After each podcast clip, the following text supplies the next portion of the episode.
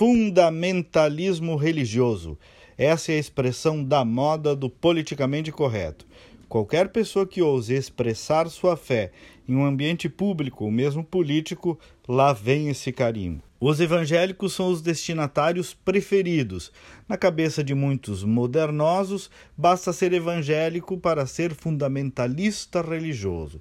A pobre da ministra Damares não passa uma entrevista sem que tentem imputar esse adjetivo a ela.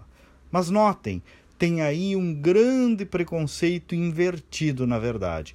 O uso indiscriminado dessa expressão, isso sim é demonstração de intolerância religiosa.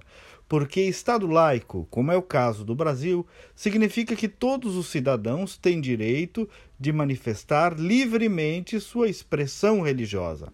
Então não é Estado ateu, não confundam. Estado laico é um Estado que não impõe uma religião e que justamente permita Repito que todos exercitem a sua religião.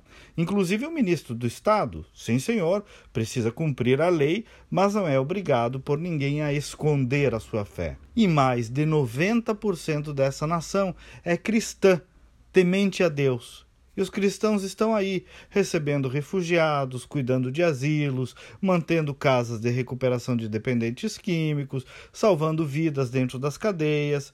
Já a turma do politicamente correto não é de chegar muito perto de pobre, não. Normalmente fazem uma crítica de mãos limpinhas, desde o conforto de seu apartamento ou de sua tese de doutorado.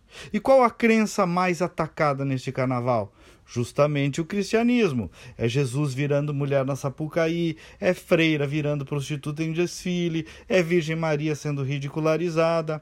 Então, percebam, me digam sinceramente, onde será que está a intolerância? Será que em vez de fundamentalismo religioso, muitos não estão tentando, na verdade, impor um fundamentalismo ateu? Pense nisso. E mais respeito aos cristãos dessa nação. Bom dia e até amanhã.